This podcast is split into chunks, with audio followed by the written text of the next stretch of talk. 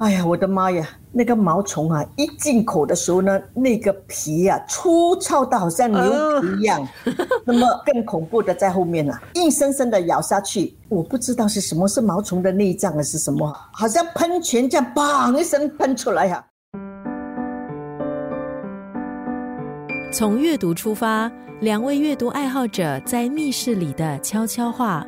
张成尧、陈丽仪的月月仪式。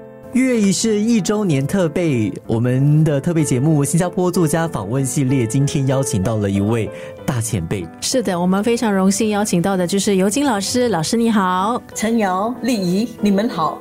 是的，老师最近推出了一本新书《牙刷长在树上》。那之前其实电台的节目有访问过老师，老师是一个在访问前会做好多准备的。那其实我好多年前也有幸了，曾经主持过老师的一场签书会。那今天呢，当然呢，老师呃推出了新书，来到我们月月仪式呢，要说一说他的这一本书《牙刷长在树上》了。这部游记是由八方文化创作室出版的。他收集了我多趟外出旅行所写的游记，那么这些游记呢，就包括了南美洲的玻利维亚、巴拉圭、阿根廷，非洲的坦桑尼亚、津巴布韦、赞比亚、塞内加尔、象牙海岸、多哥，欧洲的荷兰、马耳他，亚洲的泰国、日本，还有南极和北极。总共收录了七十三篇游记。哇，老师的这个足迹哦，还真的是几乎是遍布世界各地了，对不对？啊，没有世界太大了，走不完的。而且，当在翻这本书的时候呢，真的会注意到老师近几年都会往一些好少人去的一些国家。那么，你知道啊，新加坡人是最喜欢吃的，啊，旅行一个很重要的行程就是吃。想问一下老师啊，有什么国家的食物？是你念念不忘的呢？我讲出来可能你们会吓一跳哈，是非洲津巴布韦的蝴蝶幼虫哈，在津巴布韦到处有一种树木哈，它的名字叫做 mopani，俗称蝴蝶树哈。这个树呢是蝴蝶繁殖的温床，每一年到了雨季的时候啊，就有很多很多的蝴蝶在树上产下了肥胖可爱的那个卵卵子哈。卵子慢慢的就会变成了五彩缤纷的毛虫，那毛虫最喜欢吃的就是这种树的叶子了。然而在津巴布韦呢，这些铺天盖地的毛虫，它们还没有机会长大就被当地人吃掉了，因为他们当地人认为这个蝴蝶毛虫呢是具有非常丰富的蛋白质、钙质和多种维他命。所以呢，每年当这些毛虫大量诞生的时候呢，它们迫不及待地爬到树上去，往往在三四个小时之内便可以抓到五六十公斤的毛虫。那么回家之后呢，他们怎么处理呢？他们就把这个毛虫的内脏去掉，清洗干净，在水里面加盐，然后呢煮一个多小时之后呢，他们捞起来自然风干。风干之后的毛虫呢，他们就将它好好的收藏起来。那么要吃的时候，他们就先用热水泡上十分钟，让它软化，然后呢再凭个人的喜好加入各类的香料去炒。当地人最最喜欢的呢是用油去爆炒，不加任何的香料，吃它的原味。集市上啊，到处都有的卖，那么而且非常便宜。通常一百克的那个蝴蝶幼虫啊，只卖一美元，十分十分抢手，看起来是很恶心的。那么有一天晚上，我就到一家餐馆去了，叫波马。一进门的时候呢，我就看到一个很大大的陶制的锅，里面就盛满了不计其数的毛虫，每一只毛虫大概是一寸来长，又肥又圆啊，而且呢灰灰黑黑的。浸在那个红色的酱汁里面，旁边就树立了一个牌子，上面写着什么呢？凡是敢吃这个毛虫的人，本餐馆。将会颁发证书，所以是很难吃的意思吗？老师，这老师，老师你，老师你不会是冲着那个证书哈去吃那个毛虫吧？其实，其实我给你说对了，因为那证书印的非常非常精美哈，那些字都是金色的，很漂亮啊。这个证书对我有很大的激励作用吧。所以呢，为了这个证书啊，我就鼓起勇气啊去吃。哎呀，我的妈呀！那个毛虫啊，一进口的时候呢，那个皮啊粗糙到好像牛皮一样。那么更恐怖的在后面了，因为很硬嘛，所以你硬生生的咬下去，它的我不知道是什么，是毛虫的内脏还是什么哈？就黏黏的是吗？对对，你怎么知道啊？好像喷泉这样，砰一声喷出来哈。所以那个味道是怎么样的，老师？腥到我差一点喊救命啊！如果你要用我用八个字来形容的话，就是天地变色，日月无光啊！哇，这份证书还真的得来不易呀！哎呀，太难太难了，太难了！所以呢，令我念念难忘啊，不是说那种好吃到念念难忘，而是真的是不要再吃的念念不忘，因为它难吃到让我终身难忘。说到食物，刚刚老师讲的是在非洲的嘛？那么这本书里面其实也有老师有到南美洲，南美洲有没有什么食物是也是让你很难忘的？我要谈的倒不是他们的食物哈，而是让我非常非常难忘的一种经营自助餐的方式。我旅行的国家也不算少，还是平生第一次看到有餐馆以这样的方式来经营自助餐。一般上自助餐大家都知道，就是你要吃多少就拿多少，对不对？但是呢，在巴拉圭呢，这个经营自助餐的餐馆是凭着食物的重量来收费的，也就是说，每个人拿了食物之后啊，你必须拿到柜台去称重量。他们每一家餐馆的柜台都放着一个很大的秤，你拿一次就称一次哈。最后呢，他会总结所有的重量，才按照重量来付钱。一公斤的食物是收费折合成新币十七元。嗯，那么如果你只吃半公斤的话呢，他就收八块半。但是如果你食量很大的话呢，你能够吃一公斤、两公斤、三公斤、四公斤，他一律收费十七块钱，一分一毫也不会多收。嗯，所以这整个概念哈，就是人人各取所需，那么这样可以避免任何无谓的浪费。那天晚上呢，我一共去拿了四趟食物。第一趟我拿了沙乐、熏肉和香肠，那么我先去称了那个重量，哦，食物的重量啊，不是我的重量。第二趟我拿排骨、大虾、烤牛肉和炸鱼，再去称重量。第三趟我就吃肉酱面，第四趟我就吃果冻和蛋糕。结账的时候呢，服务员就出示了记录啊，他计算我吃了五百五十克的食物。哇，半公斤哎，很多吗？其实我觉得还算是相当保守嘞，半公斤看起来是很多，啊，看起来是很多，半公斤的食物。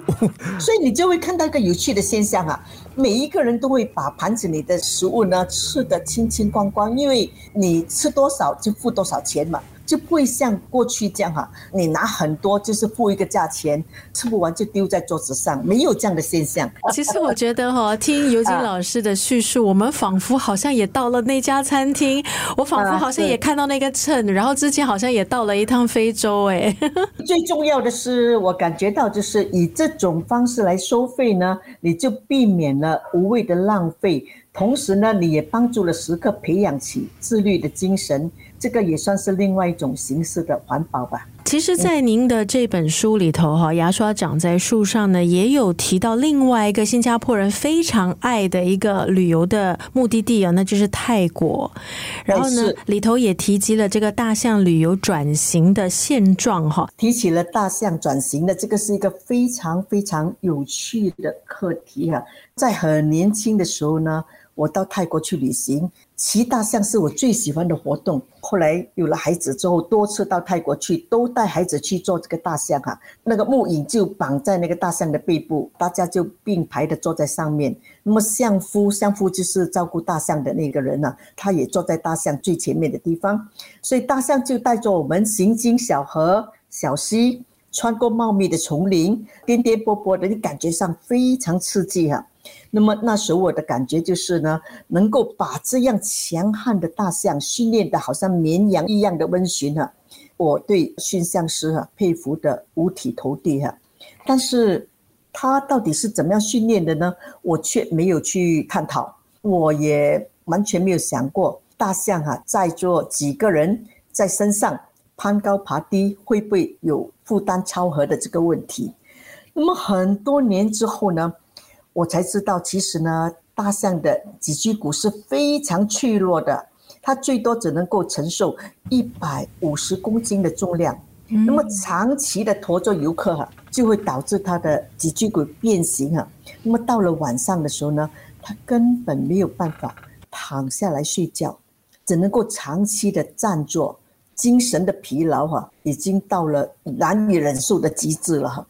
有一些大象甚至的活生生的累死了。那时候呢，我带孩子到清迈、普吉岛、芭提雅去旅行的时候呢，常常就看那个大象的表演。大象在经过训练之后，它会鞠躬、跳舞，还有踢足球、打篮球。那个象鼻啊，更是把呼啦圈啊转的好像风扇一样快。它也会替人进行非常舒服的按摩哈。最让我惊叹不已的，那时候的惊叹呐，是他会画画，很多游客都看过这一幕啊，就是他以他的鼻子代替笔，在画板上画出了大树、花朵，或者是，呃，给自己来进行一个自画像，就出现这个大象在纸上啊。那么当时我一心认为呢，大象是具有潜在的绘画天分，但是呢，当时我并不知道啊，这些所谓的。训练呢，对于大象来说是一种地狱式的残暴折磨。二零幺七年，我在报纸上看到一个新闻报道，从一宗意外的事件，我才知道了训练的部分的真相啊。根据这个新闻报道呢，当时大象驮着一个象夫跟两名游客，大象走了十几米啊，因为太疲倦了。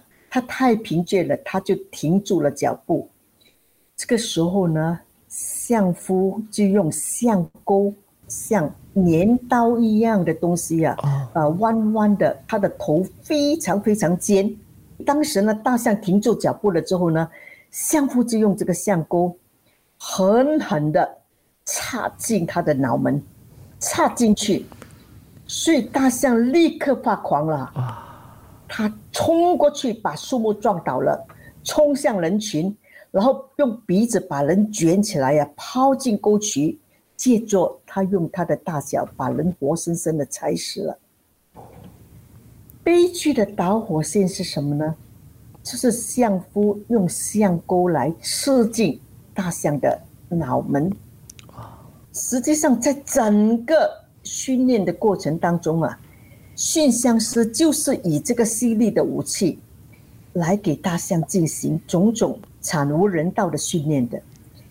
每当他不听话的时候呢，驯象师就会用这个尖尖利利的象钩啊，插进它最柔软、最敏感的部分，那个就是它耳朵后面的肌肉，让它痛不欲生。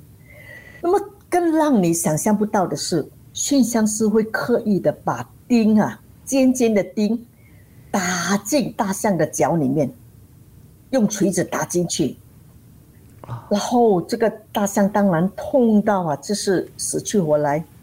然后钉子拿出来之后呢，伤口非常非常的深，所以这个痛是永远在那边的，没有经过医治，痛永远在的。所以只要大象在训练的过程当中不听话的话呢，驯象师就把象钩。插进他的旧伤里面，让他痛的真的不想活啊！所以大象的一生都摆脱不了象钩的威胁，所以他一看到象钩，他就是条件的反射的起了恐惧啊，他就会俯首听命啊！你叫他做什么，他都做什么。了解了这个真相以后哈，我真的是震惊到到泰国旅行的时候，我就很注意，果然看到这个相夫手上都拿着这个象钩哈。大象在画画的时候呢，他们的手就会静悄悄地伸进大象的耳朵那边了。大象一不肯听话，画不出来，或者是不敢画的时候，他那个象钩就刺进他耳朵后面的肌肉里面。所以刚才丽仪提到是转型的问题哈，就是旅游转型的问题，就是二零幺七年发生了这个意外之后呢，世界动物保护组织和泰国的旅游业啊，就一起向几十个大象表演经营者提出了一个重大的建议啊。要他们取消一切不自然的表演，只让游客从旁观察大象的自然生态，展现一种全新的旅游概念了。嗯，其实整个的旅游业哈也是朝一个可持续性这样的一个模式哦，特别是涉及到动物类的这一些呃旅游项目，可持续性这一点非常重要。而且在这个老师的这本书里面，牙刷长在树上。其实刚刚老师在分享的时候，那个画面感很强。如果说你有这一本牙刷长在树上的话呢，刚刚老师无论是在分享这个泰国的大象，还是之前聊到巴拉圭的这个自助餐，以及这个蝴蝶的蛹，也是一个 我们刚刚听的时候很难忘的这个食物哈。在这本书里面呢，老师都有非常详尽的这个介绍，还有这个照片的这个分享。这本书其实是一个在没有办法旅行的这个时候呢，带我们去看世界其他地方的一个很棒的窗口。对，而且其实很多的地方，我觉得绝大部分的人可能都没有去过，或是没有像老师那样的体验。那借由老师的这个经历，我觉得真的是一个非常好的分享。那这么多年，其实老师一直都没有停过嘛，都一直在文字创作上面哦。那老师是否也有遇过所谓的创作上的瓶颈呢？没有啊，我，大家很羡慕你这个答案呢，老师。呃，目前的情况来说啊，我同时在撰写五个专栏，这五个专栏就是在新加坡的《联合早报》、《原杂志》、《学生周报》、《逗号》，我也收邀在中国上海的《新民晚报》、广州的《羊城晚报》撰写专栏。那么很多人就非常奇怪，怎么可能有那么多的素材呢？他们也会问。你们刚才问的这个问题，有遇过瓶颈吗？我的回答就是很肯定的，没有。主要的是这样和我的创作信念是有关系的。我的创作信念就是，生活就是创作，创作就是生活。我们必须要有眼观四面、耳听八方的能力。但是呢，这个看跟听不是随意的看，随意的听。而是睁大心眼，竖起心耳。心耳是我自己创造的词汇啊。一般人能够在微笑中看到快乐，在眼泪中看到悲哀。但是如果你能在微笑中看到悲伤，在眼泪中看到欢乐，那就表示你已经透过了事物的表层，而看到内在的本质。这样的看是很重要的，因为它可以给你提供很多很多创作的素材。至于听也同样的重要，不是事不关己的听，而是抱着高度关注与关怀的心去听。这样一来，你听到的就不是别人的琐事，而是你笔下的故事。呃，我说我没有碰到瓶颈，是因为只要我一天在呼吸，只要我一天在生活，只要我继续不断的在看。继续不断的在听，我就有写字不尽的素材。是，而且我相信刚刚老师的分享呢，其实也给很多从事创作的朋友一个新的角度跟想法去看待创作跟生活这件事情。那么，老师，你知道在新加坡其实有很多年轻的朋友，他们对创作也是很有兴趣的。老师会不会有什么话想要给啊新一代的朋友呢？我创作的座右铭就是以文字养文字。创作和阅读就是一对孪生孩子，只有不断的阅读，才能够持续的从他人的文字当中汲取养分，壮大自己。而我对我自己的激励是：今天的我必须比昨天的我好，明天的我必须比今天的我好。刚才老师就提到了哈，即便像老师啊这么资深，在大家眼里就是大前辈嘛，还是呢，我觉得在学习的路上非常的积极，就希望呢说可以不断去看别人的作品啊，不断的去吸收，然后提升自己。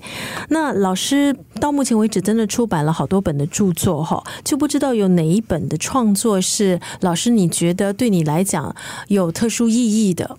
呃，我想提一下两本书哈，因为这两本书对于我是有很特殊的意义的。第一本书是《听青春在哭泣》，我曾经做过三份工作哈，第一份是在国家图书馆，第二份是在报馆当记者跟编辑，第三份工作就是教书。我总共在教育岗位待了二十九年。那么这部书呢，《听青春在哭泣》就是写了十二个真实的故事。这些都是学生的故事。因为是高度的真实呢，所以在撰写的过程中啊，我情绪也很受牵动。主要是我希望透过这一部书来反映学生面对的各种问题、各种压力，还有反映社会的病态现象。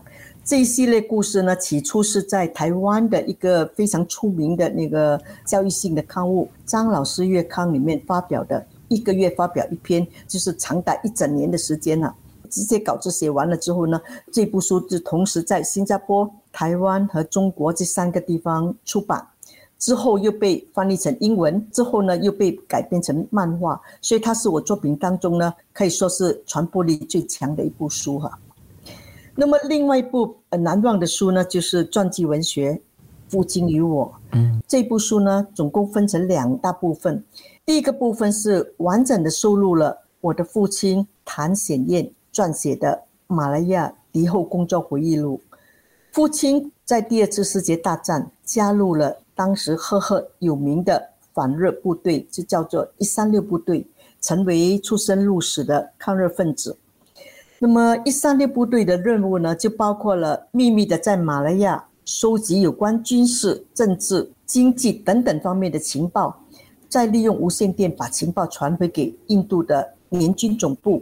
此外，他们的任务也包括了和马来亚森林的人民抗日军携手合作，给他们提供军火、医药、粮食等等，为日后的反攻做好一切的部署工作。那么，我父亲在印度接受了非常严峻的军事训练后，成为一三六部队第一批乘坐那个潜水艇秘密潜入马来亚的抗日之士。我是花了很长很长的时间，把他在战地。这两年所写的日记啊，一字一句的打成文字，然后呢整理成七万多字的文稿啊，成为非常宝贵的历史资料。第一部分基本上是我父亲的文字哈，第二部分是我本身写的，我就透过了父亲在现实生活里面的点点滴滴，从多个不同的角度书写了父亲的性格和为人，具体的把父亲的形象。真实的刻画出来，最重要的是，我写出了他家庭教育的理念，而这些理念呢，也影响了我们兄弟姐妹四个人长长的一生啊。这部书在新加坡出版之后呢，也在中国面试了。尤金老师的著作不单单是数量多，而且题材也非常的广，涉略真的很广，对，真的很不容易。所以今天我们这个作家访问系列呢，真的非常开心能够邀请到尤金老师啊，跟我们分享他的一些创作理念。当然，很重要的就是老师的新书《牙刷长在树上》已经在新加坡发行了。是的，在这个我们还在抗疫的一个时期，我觉得老师的这本书呢，可以带大家周游很多，或许大家从没有到过的地方，从来没有经历过的事情，啊，应该会是对读者来讲哈一次非常精彩的体验。我们最后再次谢谢尤金老师，谢谢陈瑶，谢谢丽仪。从阅读出发，两位阅读爱好者在密室里的悄悄话。张成尧、陈丽仪的月月仪式。